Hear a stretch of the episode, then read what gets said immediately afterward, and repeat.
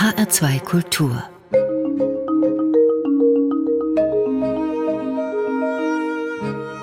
Doppelkopf am Tisch heute mit Dorothee Meyer-Karwig, HR2-Redakteurin, als solche hauptverantwortlich zuständig für die HR2-Hörbuch-Bestenliste, die in diesem Mai ihr 25-jähriges Bestehen feiert und auch der Anlass und das Zentrum unseres heutigen Gesprächs ist. Dazu ist sie auch Feature-Redakteurin und Rezensentin der Sendung Hörbuchzeit in HR2 Kultur. Gastgeber ist Martin Maria Schwarz. Einen schönen guten Tag, Dorothee Meyer-Karwig. Ja, hallo.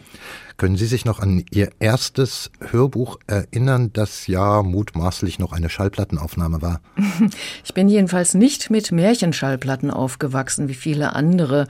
Ich mag vielleicht mal eine gehört haben, aber daran kann ich mich kaum erinnern. Erste Erfahrung mit dem Medium machte ich eigentlich erst kurz nach dem Abitur. Da wohnte ich in Wuppertal-Elberfeld und zwar gleich neben einer wunderbaren Stadtbücherei. Die wurde dann mein zweites Wohnzimmer und durch Zufall fand ich dort auch sogenannte Sprechschallplatten, vor allem von der deutschen Grammophon. Und da war ich dann gleich sehr fasziniert. Und eine der ersten war glaube ich, Gustav Gründgens legendäre Faustinszenierung mit äh, Gustav Gründgens als Mephisto, Käthe Gold als Gretchen, der unnachahmlichen Elisabeth Flickenschild als Marte und Paul Hartmann als Faust. Also das kann man sich immer noch anhören, ist wirklich großartig. Da sind Sie auch gleich hoch eingestiegen.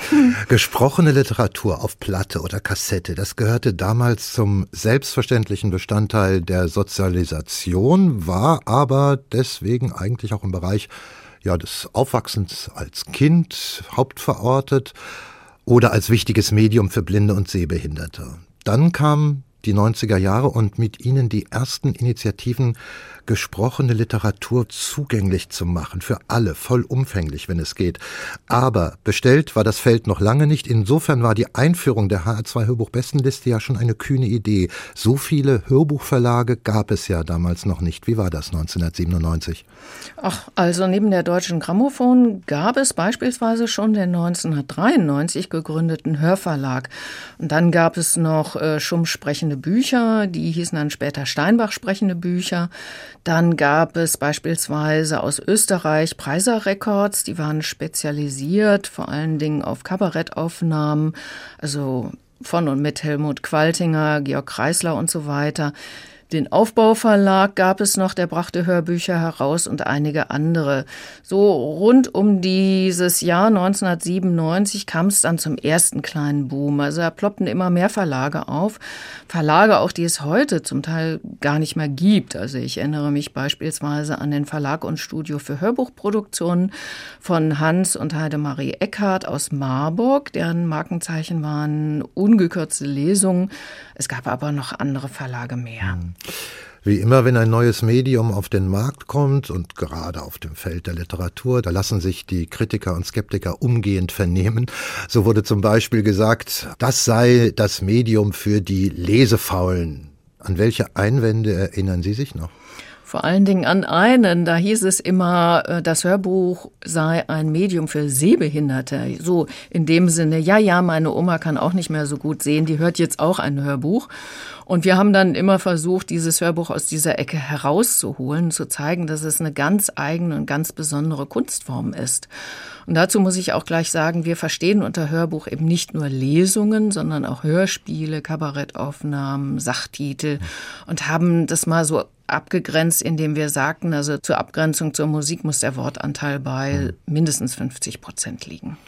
Die H2 Hörbuch-Bestenliste hat damals der langjährige H2-Programmbereichsleiter Hans Sarkovic ins Leben gerufen. Was trieb ihn dazu an? Ja, er war ja bis 2021 leitender Redakteur von H2 Kultur und er hatte immer schon eine gute Nase für interessante und neue Entwicklungen und war für viele von uns ja ein Anstoßer und Ermöglicher. Und das Hörbuch war eben auch eine Neuentwicklung, ein kleiner, aber interessanter Markt. Und zwar auch ein Markt, der gerade für Rundfunkanstalten sehr interessant war und ist. Also wir produzieren ja ständig Lesungen und Hörspiele und normalerweise werden die dann ein, zweimal gesendet und landen dann im Archiv. Und was liegt da näher, als sie auch auf CD herauszubringen? Gerade viele aufwendige Hörspiele sind von den Rundfunkanstalten produziert worden. Aber es gab vor allem zu Anfang auch viele schlecht gemachte Produktionen. Wir haben sie dann Garagenproduktionen genannt, weil sie so klangen, als seien sie in irgendeiner Garage aufgenommen worden, also technisch einfach schlecht und auch zum Teil mit Interpreten, die nicht gut sprechen konnten. Manche bilden sich ja ein, ja, vorlesen, klar, kann ich. Und die wundern sich dann, wenn sie im Studio vor dem Mikrofon sitzen, wie anstrengend das ist und wie schwierig, den richtigen Ton zu finden, die richtige Geschwindigkeit und auch gute Pausen zu setzen, also was da alles eben dazu gehört. Und die H2 Hörbuch Bestenliste sollte eben Spreu vom Weizen trennen. Wir haben damals übrigens sie zusammen mit dem Börsenblatt, dem Wochenmagazin für den deutschen Buchhandel ins Leben gerufen. Später kam noch das Literaturhaus Frankfurt als Unterstützer dazu und zeitweise das Buchjournal und die Zeitschrift Hits für Kids. Ziel war es also, qualitätvolle Produktionen hervorzuheben Hans Sarkovic hatte nämlich die Sorge, dass durch wenige schlechte Produktionen der kleine Markt schnell wieder kaputt geht. Ja, ja auch nicht ganz unbegründet. Mhm. Und dann kam auch Sie schon bald ins Spiel. Ja, durch Zufall würde ich mal sagen. Es war noch nicht so lange her, dass mein Volontariat im HR beendet war. Und ja, da sucht man noch ein bisschen nach Aufgabengebieten. Und Hans Akwitsch umgekehrt suchte jemanden, der sich um die Redaktion der H2 Hörbuchbestenliste kümmerte. Und er wusste, als er mich fragte, glaube ich gar nicht, dass ich mich eh schon lange für das gesprochene Wort interessierte. Gut, dann kam das zusammen, was äh, zusammenkommen sollte. Von Haus aus aber, Dorothee Meyer-Karweg, von der Ausbildung und vom Studium her sind Sie ja eigentlich Naturwissenschaftlerin, Biologin. Aber wie wir eingangs hören konnten, hatten Sie ja parallel einen schon starken Bezug. Wie weit ging das denn bei Ihnen? Hörten Sie Sprechschallplatten richtig passioniert? Also wie viele habe ich zwei Herzen mindestens in meiner Brust. Also einmal schlägt dieses Herz für Naturwissenschaften und dann auch eines für die Literatur. Und als ich in der Stadtbücherei durch Zufall eben diese Sprechschallplatten entdeckte, da war ich ja schon bald richtig angefixt. Und dann habe ich mir eben alles ausgeliehen, was die so hatten und einiges davon auf Kassette kopiert. Das war allerdings naturgemäß nicht so wahnsinnig viel. Aber es war so eine Art Ausgleich zum Biologiestudium und ja, da waren dann Texte von Dürrenmatt und Brecht dabei, gesprochen von Therese Giese, dann Klaus Kinski mit Gedichten von François Villon und ja, dann habe ich mir immer mehr mich da so reingearbeitet und immer mehr wunderbare Stimmen entdeckt. Martin Held, Will Quadflieg, Oskar Werner, natürlich Thomas Mann, der aus eigenen Werken gelesen hat, Gerd mhm. Westphal und so ging es bei mir los. Wenn wir da mal wieder in die Zeit von 1997 zurückspringen, dann gab es, hatten, Sie haben das ja gerade schon kurz skizziert, erstmal ein recht überschaubares Quantum an Publikationen, aber ausgewiesene Hörbuchexperten, wenige bis gar keine. Nun mussten aber Juroren gefunden werden. Aus welchen Quellen wurden sie rekrutiert? Ja, auch dafür war natürlich Hans Sakovic erstmal zuständig. Er kannte wirklich viele Literaturkritiker und andere, die sich eventuell für diese Jury interessieren konnten. Und was ihm wichtig war und natürlich auch ein guter Schachzug, er dachte sich, wenn wir Kritiker von den großen Zeitungen und Zeitschriften dabei haben, dann müssen die eben die Hörbücher hören und dann werden sie sicher auch darüber schreiben und das Medium durch ihre Kritiken noch bekannter machen. Ja, und so waren von Anfang an dabei beispielsweise Rolf Michaelis von der Zeit, Michael Scherha vom Wiener Standard, Wolfgang Wert von der Süddeutschen Zeitung, Rainer Schmitz vom Fokus, Volker Hage vom Spiegel und von der FAZ dann noch Jochen Hieber und Franz Josef Görz. Darüber hinaus die Buchhändlerin Monika Steinkopf, die Schauspielerin Rosemarie Fendel und einige mehr. Ja, und wenig später kam dann noch für den Kinderhörbuchbereich Monika Trapp-Jansen dazu, der Kinderbuchautor Paul Maar, die Familien- und Kommunikationsberater Regine und Jan-Uwe Rogge oder auch Roswitha Budeus Budde von der Süddeutschen Zeitung und andere. Und die Rechnung ist ja eigentlich dann auch ganz gut aufgegangen, wie wir heute wissen. Für die meisten der Literaturkritiker, die Sie jetzt aufgezählt haben, war ja das Hörbuch auch ein neues Medium. Waren die denn gleich Feuer und Flamme oder mussten sie erst überzeugt werden?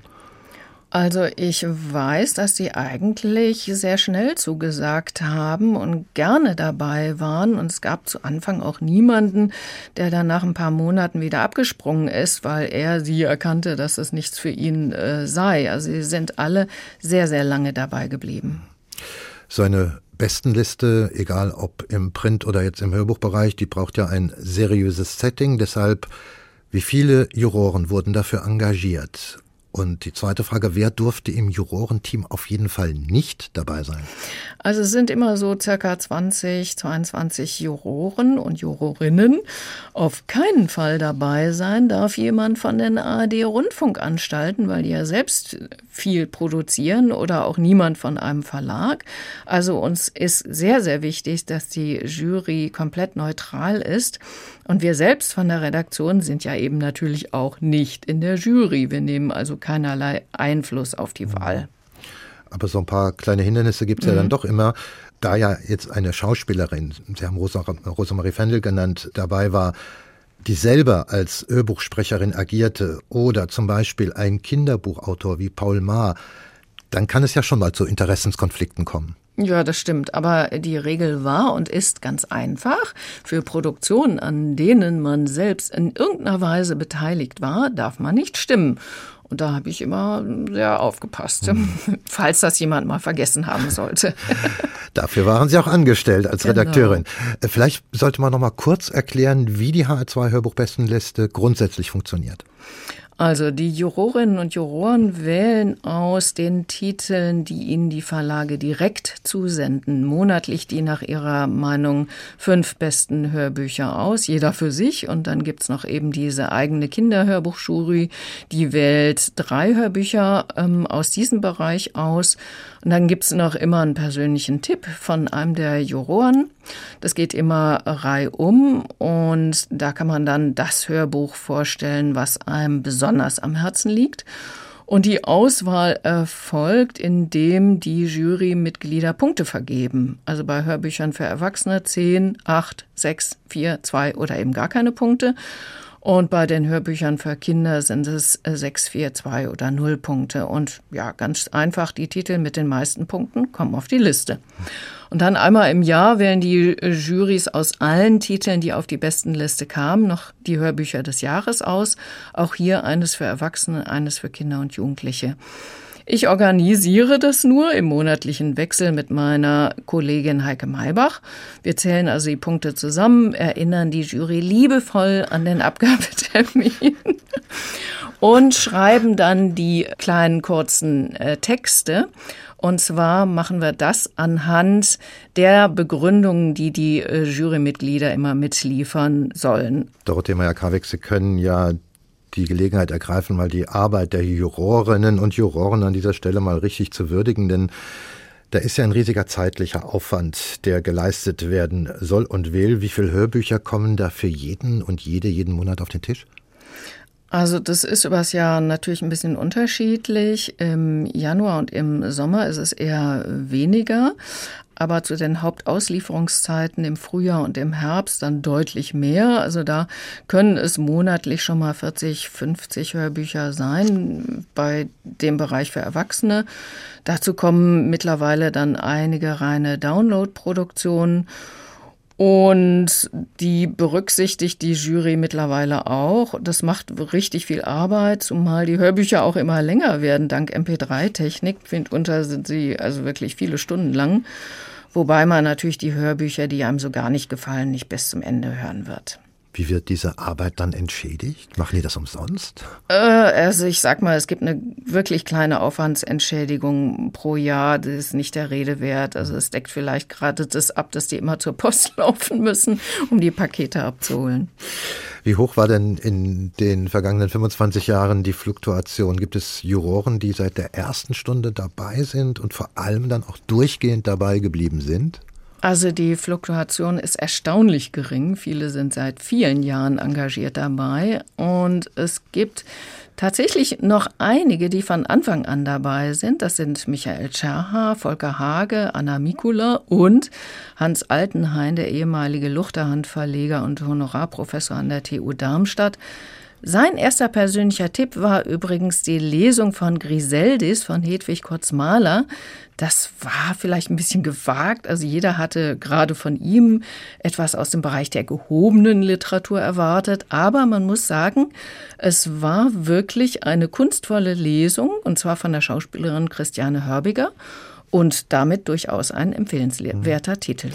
Und da sind wir ja schon bei einem, ähm, wie soll ich sagen, vielleicht heiklen Punkt, dass am Beginn wohl mehr die literarische Qualität eines Hörbuchs bewertet wurde, dann erst die sprecherische. Das liegt wohl in der Natur der Sache, wenn man noch ja wenig Hörroutine besitzt. Würden Sie sagen, dass sich die Schärfung des Hörsinns und die Bewertungskriterien für das Können von Sprecherinnen und Sprechern dann weiterentwickelt hat? Also bei Griseldis von Hedwig Kotz-Mahler sieht man ja schon, ähm, schlecht langweilig interpretiert wäre dieses Hörbuch nie auf die Liste gekommen. Im Prinzip muss immer einiges zusammenkommen für ein gutes Hörbuch. Und selbstverständlich hat sich die Jury da reinarbeiten müssen und wurde und wird immer versierter. Ich sag mal so, zu einem guten, interessanten und auch gut geschriebenen Inhalt muss eine gute Interpretation kommen. Das war auch damals schon so. Bei Hörspielen, die kommen ja auch auf die Liste, kommt es zudem auf die Inszenierung an. Also auf das ganze Zusammenspiel von Schauspielern, Musik und Geräuschen. Und für ein richtig gutes Hörbuch kann aber auch noch die Aufmachung, das Booklet entscheidend sein. Das war uns immer auch wichtig. Also da gehören dann erhellende Texte dazu, Fotos eventuell. Also auch da gibt es ganz wunderbare Beispiele und erst dann wird so ein Hörbuch zu so einer Art Gesamtkunstwerk. Dann kommen wir zu Ihrem ersten Musikwunsch, Dorothee Meyer-Karwig. Sie haben Nancy Sinatra ausgewählt. These Boots are made for walking. Mit welchem Hintergrund?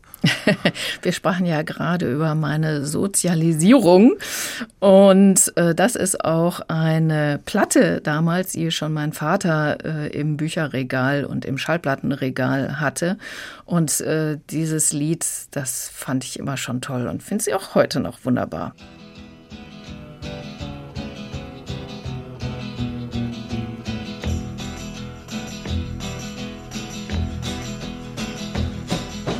You keep saying you got something for me.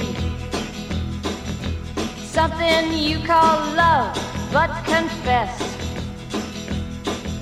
You've been a messin' where you shouldn't have been a messin'. And now someone else is getting all your best. These boots are made for walking, and that's just what they'll do. One of these days these boots are gonna walk all over you.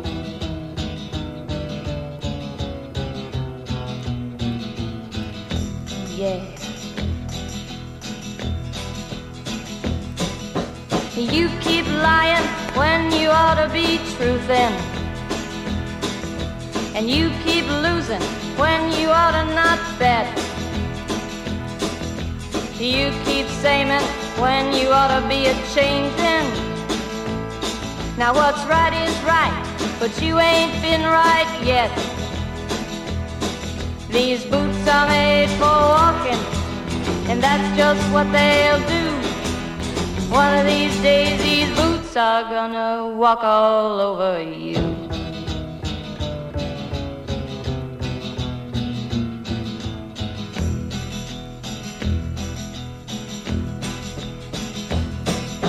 You keep playing where you shouldn't be playing.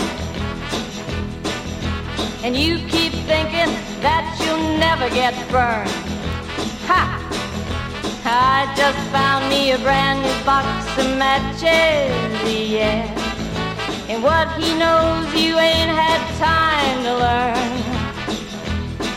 These boots are made for walking, and that's just what they'll do. One of these days these boots are gonna walk all over you.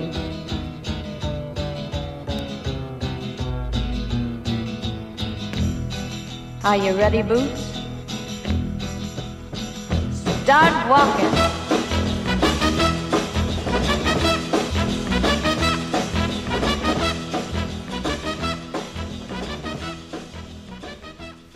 These Boots Are Made for Walking, der Titel von Lee Hazelwood hier in der Interpretation von Nancy Sinatra, gewünscht von meinem heutigen H2 Doppelkopfgast und das ist meine Kollegin Dorothee Meyer-Karwig, Redakteurin für die HR2 Hörbuchbestenliste unter anderem die HR2 Hörbuchbestenliste feiert in diesen Tagen ihr 25-jähriges Bestehen. Gastgeber ist Martin Maria Schwarz. Dorothee Meyer-Karwig, diese 25 Jahre sind ja fast passgenau auch die Zeitspanne, in der sich das Hörbuch von einem Nischenmedium zu einem völlig etablierten Bestandteil der Literaturrezeption entwickelt hat. Was hat man denn in der jüngsten Zeit herausgefunden? Was weiß man über die Stammkundschaft bei Hörbüchern? Sind das die gleichen Kunden, die schon eh immer das Hörspiel heiß und innig liebten? Sind das die anfangs von den Verlagen anvisierten Hausmänner und Hausfrauen und Berufspendler? Wie ist das sortiert? Was weiß man? Also da gibt es eine recht aktuelle Untersuchung aus dem Jahr 2021 und die besagt, dass der Anteil der Hörinteressierten von Jahr zu Jahr noch steigt.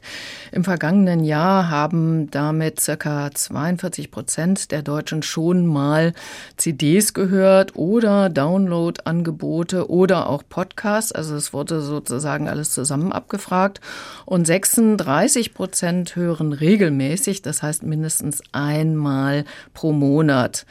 Und die digitalen Produktionen haben inzwischen die haptischen auf CDs deutlich überholt. Das ist relativ neu. Und das ist natürlich auch genreabhängig. Also ich sag mal, das, was man so einmal hört und dann nie wieder, das holt man sich dann als Download, so beispielsweise Krimis und andere Bestseller kostbarere Produktionen, also auch welche, die viel Hintergrundinformationen brauchen und haben oder die man eben verschenken will, da ist natürlich die CD unschlagbar. Und die meisten Interessierten, also zwei Drittel, hören zu Hause und gut 50 Prozent ausschließlich oder auch unterwegs. Also hier sind Mehrfachnennungen natürlich möglich gewesen. Und eine etwas ältere Studie von 2017 äh, zeigt, dass Buch und Hörbuch sich eigentlich gegenseitig fördern, also oft von den gleichen Menschen genutzt äh, werden. Also wer Geschichten liebt, der nutzt eben alle Medien, um sie zu erleben, also Buch, Hörbuch oder eben Downloads. Und der durchschnittliche Hörbuchhörer ist, das war auch schon vor vielen Jahren so, ein bisschen jünger, gebildeter und verfügt über ein höheres äh, Haushaltsnettoeinkommen als Nichthörer. Also gerade jüngere Menschen, nicht die Älteren, die nicht mehr lesen können, die sind an Hörbüchern mhm. und allem drum herum interessiert. Mit der Auffächerung bei der Anbieterseite, sprich der Verlage, wurde erstmal fast jedes literarische Genre ins Hörbuch umgewandelt, sei es Lyrik, sei es Comedy, sei es Feature, seien es klassische Sachbücher. Es wurde auch manches wieder verworfen, weil es auf dem Markt dann doch nicht funktionierte. Fangen wir mal an mit dem, was am besten läuft, das sind wahrscheinlich die Belletristik-Bestseller und die Krimis, oder? Ja, genau. Also Krimis, Bestseller, die auch als Buch gut äh, laufen, das ist nicht wirklich überraschend. Überraschend vielleicht eher, also das wurde vor vielen Jahren mal untersucht, dass Lyrik verhältnismäßig gut geht. Oder vielleicht auch wieder nicht überraschend, denn äh, Gedichte von guten Interpreten vorgetragen zu bekommen, ist ein ganz eigener äh, Genuss. Mhm. Also für manchen erschließt sich dann erst so ein Gedicht. Das ist nachvollziehbar. Und dann äh, kann man auch feststellen, dass sich auch eigene Genres überhaupt erst entwickelt haben. Ich erinnere mich, dass der Verlag Supposé es sich zur Spezialität machte, Vorträge beispielsweise von Wissenschaftlern, durchaus Monologe, manchmal auch ohne dass dahinter eine Printerscheinung stand, zu publizieren. Was ist Ihnen denn aufgefallen, wo auch mehr mit den überhaupt spezifischen Möglichkeiten, die das Medium bietet, gespielt wurde? Also dieser kleine Verlag Supposé unter der Leitung von äh, Klaus Sander, äh, der macht das immer noch. Ja, sie haben sich darauf spezialisiert. Und keinem von ihren Hörbüchern äh, meines Erachtens liegt ein Text zugrunde. Alles, was sie produzieren, ist frei erzählt und zwar von bestimmten interessanten Protagonistinnen, Protagonisten, also Wissenschaftlerinnen, Abenteurerinnen, Abenteurern, Schriftstellerinnen, Schriftstellerinnen und so weiter. Es sind sicher keine Bestseller, aber bei der Jury der H2 Hörbuch-Bestenliste und auch bei mir kommen die schon sehr gut an. Und das Freierzählen, das kann wirklich ja ganz wunderbar sein. Das ruft so eine Atmosphäre wie früher am Lagerfeuer hervor, wenn es gut gemacht ist. Bezaubert war ich beispielsweise auch die, das waren die ersten oder der erste, den ich so in der Art kennenlernte, der österreichische Schriftsteller Michael Köhlmeier. Also er ist wirklich ein begnadeter freier Erzähler. Der hat äh, vor vielen Jahren schon für den ORF beispielsweise die Nibelungensage oder Märchen oder auch biblische Geschichten frei nacherzählt. Die kamen dann auf CD auch heraus und das war absolut großartig dazu zu hören. Und andere Spezialitäten, ja, das sind beispielsweise diese Hörbücher mit den historischen Originalaufnahmen. Also wir selber hier im Hessischen Rundfunk haben ja viele Hörbücher zur deutschen Geschichte herausgebracht. Ganz aktuell beispielsweise die Jahrhundertstimmen erschienen im Hörverlag. Auch da war Hans Sakowitsch dran beteiligt. Da gibt es ganz viele spannende historische Originalaufnahmen aus Politik, Wissenschaft und Gesellschaft. Und das hat dann natürlich unbedingt auch einen Mehrwert gegenüber dem Buch. Also wenn man beispielsweise Albert Einstein im Originalton hören kann oder Gerhard Hauptmann oder die Reichstagsabgeordnete Toni Sender und andere mehr. Das ist wirklich unglaublich spannend. Da knistert richtig die Luft. Und ich selbst habe ja auch eine Reihe gemacht, Chronik des Jahrhunderts mit je ein bis zwei CDs pro Jahrzehnt. Also da hat auch die Arbeit daran sehr viel Spaß gemacht. Das war ja auch nicht ganz unerfolgreich auf dem Markt, wie ich mich erinnere. Was auf jeden Fall auffällt, ist, dass die Hörverlage auch vermehrt zwei oder mehr Sprecher einsetzen bei der Lesung jetzt von klassischer Literatur, ohne dass daraus gleich ein Hörspiel wird und damit auch dem Wandel innerhalb der erzählenden Literatur selbst folgten, wo es ja immer weniger den klassisch auktorialen, allwissenden Erzähler gibt, sondern viel mehr Perspektiven gepflegt werden. Ja, also mehrere Sprecher werden inzwischen relativ selbstverständlich eingesetzt, wo es passt und sinnvoll ist, als wenn ein Roman aus verschiedenen Perspektiven erzählt wird und teils dann eben auch von Musik unterbrochen bzw. unterlegt. Das sind dann die sogenannten inszenierten Lesungen, genau.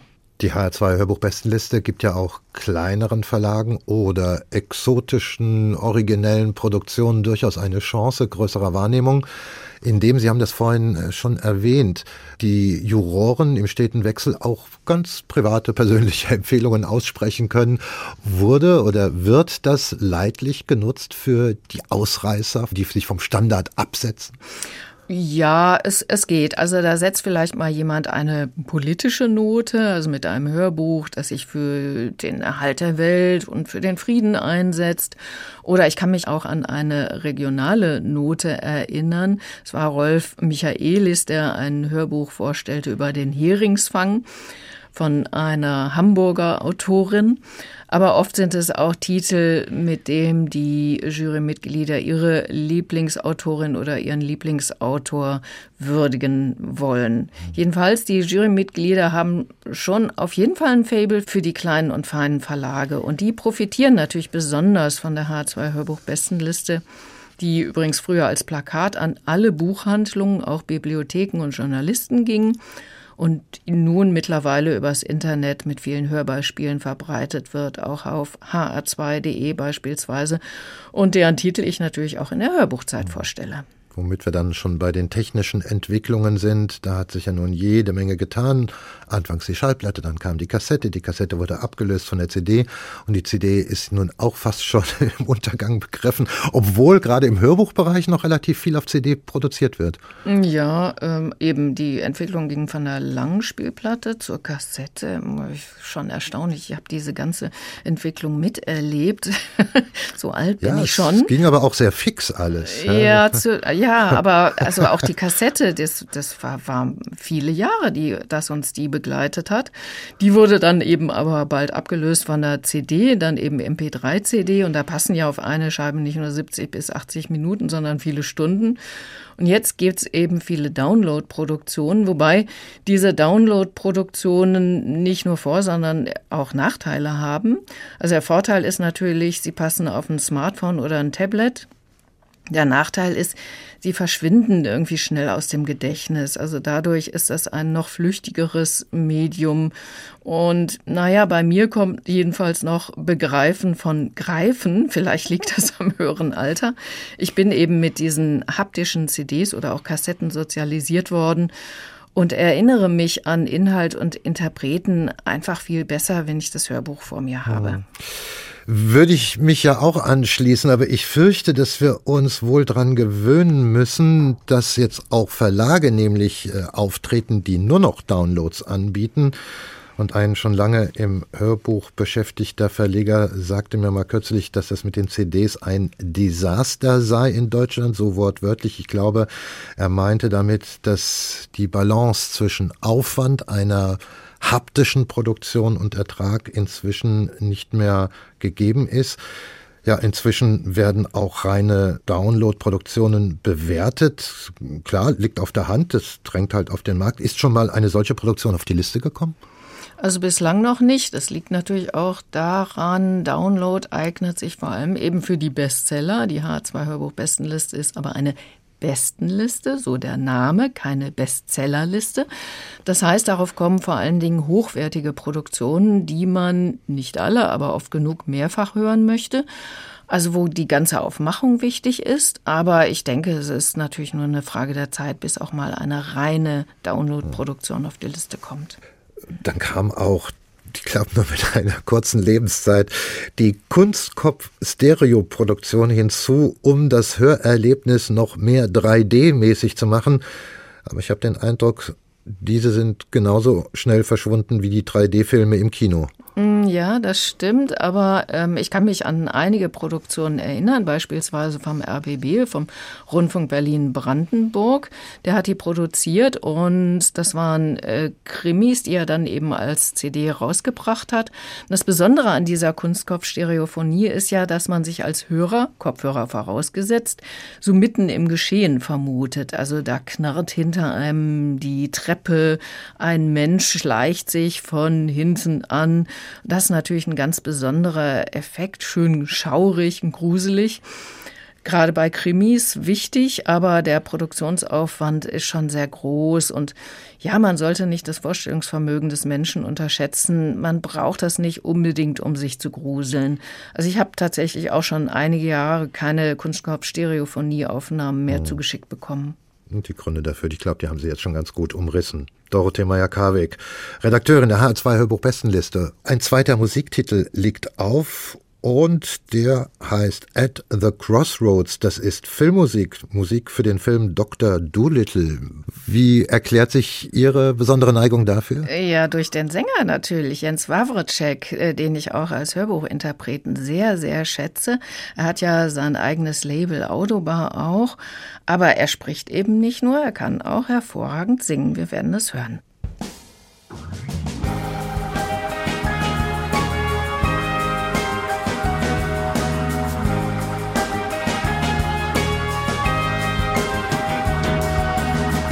Here I stand at the crossroads of life.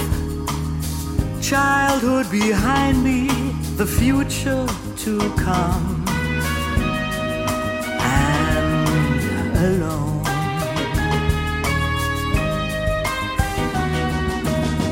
Nothing planned at the crossroads of life. But life will find me more grateful than some. It has known. Grateful to see.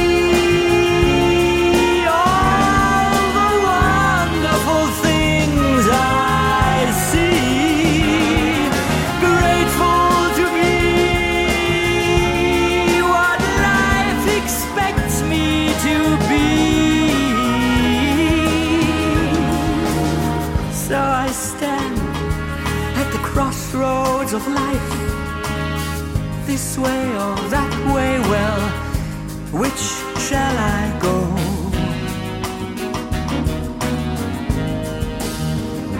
Towards the left or the right,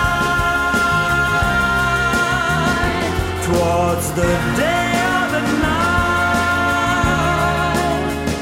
towards the dark.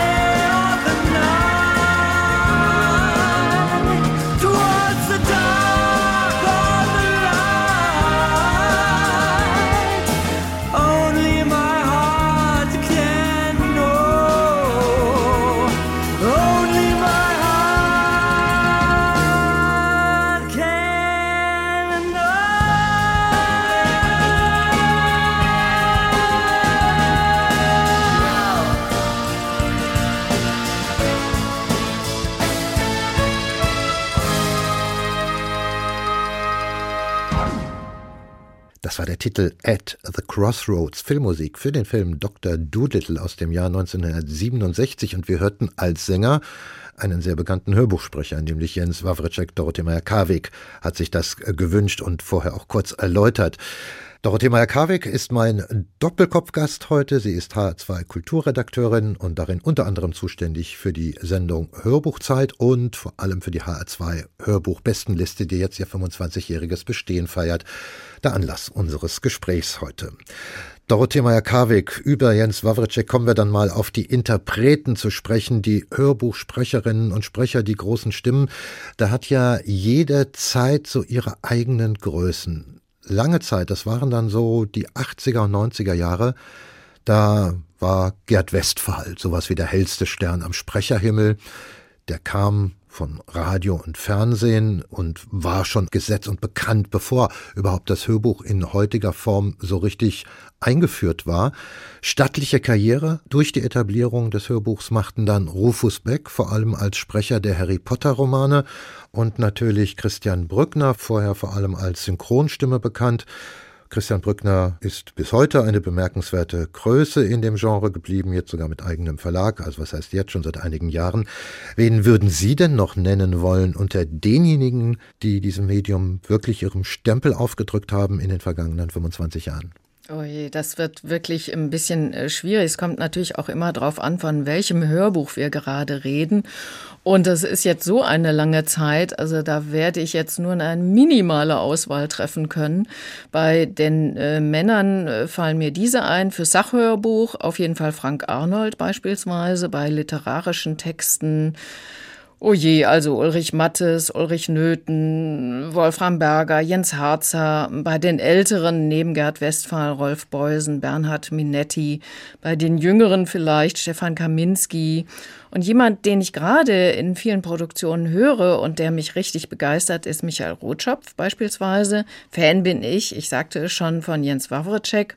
Also ich äh, könnte noch ganz, ganz viele nennen und es kommt immer auf das Genre auch an. Aber ich finde es richtig, dass Sie zum Beispiel Frank Arnold genannt haben, weil das Sachhörbuch, das hat mittlerweile auch seinen Platz gefunden. Es ist natürlich selten unter den Bestsellern zu finden, aber es gibt ausgewiesen große Produktionen und Frank Arnold Arnold hat sich da wirklich Großverdienste erworben als ein sehr eleganter Sachhörbuchsprecher. Joachim mhm. Schönfeld würde mir noch einfallen, so als nächste kommende Größe auf diesem, auf diesem Gebiet.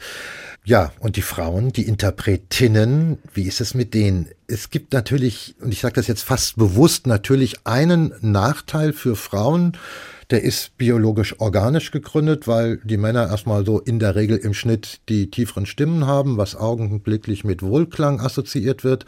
Aber jetzt betreiben wir mal Ehrenrettung. Es gibt ja ganz große Frauenstimmen, keine Frage. Mir fällt da zuerst einmal Martina Gedeck ein und auf. Ja, also es war jetzt vielleicht nicht so nett Ehrenrettung. Ja. Das haben die Damen gar nicht nötig. Nein, es gibt natürlich stimmt, ja. viele großartige äh, Sprecherinnen. Eva Mattes fällt mir da vielleicht als erste ein, beispielsweise als Interpretin von Jane Austen Roman. Da ist sie unerreicht. Oder Hannelore Hoger, Rosemarie Fendel, Katharina Thalbach.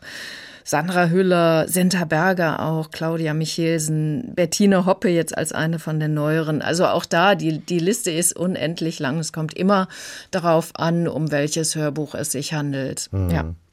Ich meinte das auch mehr darauf bezogen, dass die vorher genannten Männer wie halt Westphal, wie Brückner, wie Rufus Beck gar nicht mal so sehr mehr dann als Schauspieler identifiziert wurden. Das waren einfach Sprecher. Und die genannten Damen sind mhm. ja alle in ihrem Schauspielfach auch ganz eigene Größen. Ja. Und da sind wir vielleicht auch bei einigen kritischen Punkten, äh, was mir immer ein Dorn im Ohr war und sein wird. Das ist der Moment, wenn Autorinnen und Autoren zur Lesung antreten und man merkt, dass sie ihr Geschäft nun wirklich nicht beherrschen. Aber anscheinend sehen das Verlage sehr anders und als gewinnbringend, wenn die Autoren mit ihrer Stimme quasi gegenzeichnen. Also mag sein, dass man mitunter denkt, na ja, das klingt vielleicht nicht so gut, aber die Autorinnen und Autoren sagen ja mit ihrer Stimme auch etwas über ihre Persönlichkeit aus. Und das finde ich immer faszinierend, das schätze ich sehr. Also Judith Herrmann beispielsweise, sie liest ihre Romane und die hatte so ein bisschen so eine schleppende Stimme. Aber ist das gut oder äh, schlecht? Ich möchte es jedenfalls nicht missen. Oder Ingeborg Bachmann, äh, die las ihre Gedichte so mit so einer verhauchenden Stimme. Also man, man merkte hinter wirklich auch gleich ihre Persönlichkeit eben mit. Oder Paul Celan, der hat noch äh, in den Anfängen, also in den 50er Jahren nach dem Zweiten Weltkrieg, so richtig deklamiert, äh, so wie im Expressionismus. Das hat sich hinterher sogar ein bisschen bei ihm gelegt. Nach der Deutschen Grammophon hat es sich ja beispielsweise auch der Hörverlag zur Aufgabe gemacht, diese Autorenstimmen zu sammeln und auf CD herauszubringen. Also da gab es beispielsweise eine große Hörbuchbox Lyrikstimmen, die Bibliothek der Poeten. Und äh, so eine Box gab es auch mit amerikanischen Autorinnen und Autoren, die man dann im Original hören konnte. Das sind richtige Schätze. Also ich sag jetzt mal, was gäbe man darum, äh, Goethe oder Schiller im, Schiller im Originalton hören zu können, egal wie die äh, gesprochen haben. Jetzt geschwäbelt bei Schiller. ja, genau, genau. Was anderes würde ich eher kritisieren. Also vor einigen Jahren haben manche Verlage einfach auf bekannte Schauspielern, Schauspielerinnen gesetzt, am besten aus dem Fernsehen und die dann ins Studio gesetzt. Und da kamen schon mitunter ziemlich schreckliche Dinge heraus. Aber inzwischen wissen das natürlich die Schauspieler selbst, dass sie sich damit keinen Gefallen tun und auch die Verlage. Also Hörbuchlesungen sind sehr schwierig und da sind eben beide Seiten vorsichtiger geworden.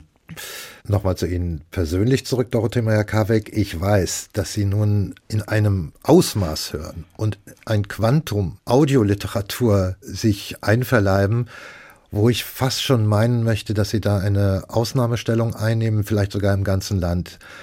Und Sie sind deswegen eine Ausnahme, weil Sie sehr akribisch sind. Und wenn ein Hörbuch 18 Stunden umfasst, dann weiß ich, dass Sie auch 18 Stunden gehört haben und nicht nur sechs Stunden. Mm, ja, das stimmt. Es ist einerseits kein 9-to-5-Job und, und wenn Freunde abends anrufen und fragen, was machst du gerade?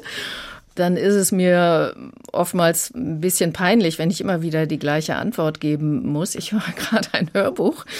Aber andererseits, äh, ja, wie soll man es machen? Also mittendrin aufzuhören, das schaffe ich einfach nicht. Das wird dann ja gar keinen Spaß mehr machen oder jede zweite CD hören oder nur den Anfang und nur das Ende. Also es ist ja anders als beim Buch, wo man auch mal ein bisschen schneller äh, so drüber fliegen kann. Es geht beim Hörbuch schlicht nicht. Aber mitunter verzweifle ich auch ein bisschen, da die Hörbücher gefühlt immer länger werden. Also acht, neun Stunden ist fast normal. Und das längste in diesem Jahr bislang war Orhan Pamuks Die Nächte der Pest, knapp 24 Stunden lang. Und dann war es auch noch eine ziemlich komplizierte Geschichte. Also da musste ich mir immer Notizen machen.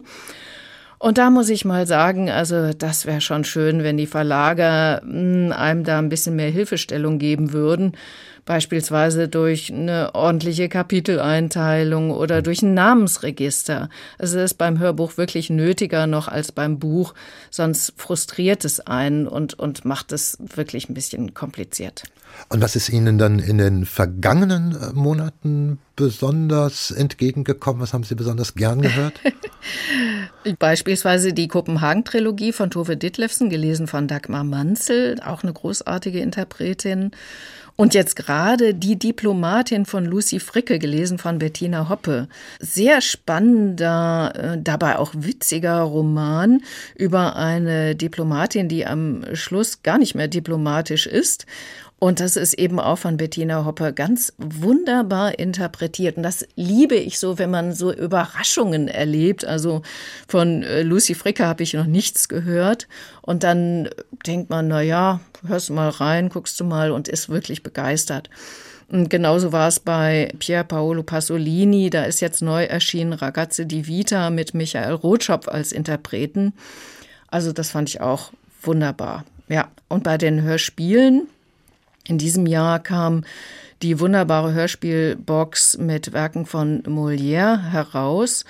Aus, das war ein Hörspiel aus den 50er, 60er Jahren und das klingt überhaupt nicht angestaubt und auch so die Themen äh, bei Molière sind weiterhin sehr aktuell. Also das habe ich auch sehr, sehr gern gehört. Also ich bin da schon naturgemäß äh, vielfältig unterwegs. Aber aus alledem höre ich heraus oder ich höre es eher nicht. Hm. Also eine Krimi-Anhängerin sind Sie jetzt nicht.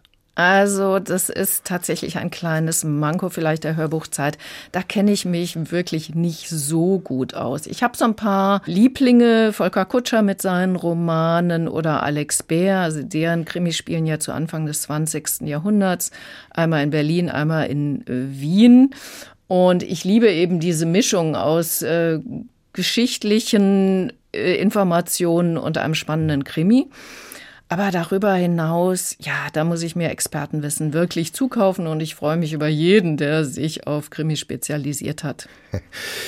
Wir können uns also Sie wohlgemut als ständig hörend vorstellen, Dorothee Meyer-Garwig. Wo und wie findet das dann am stärksten statt?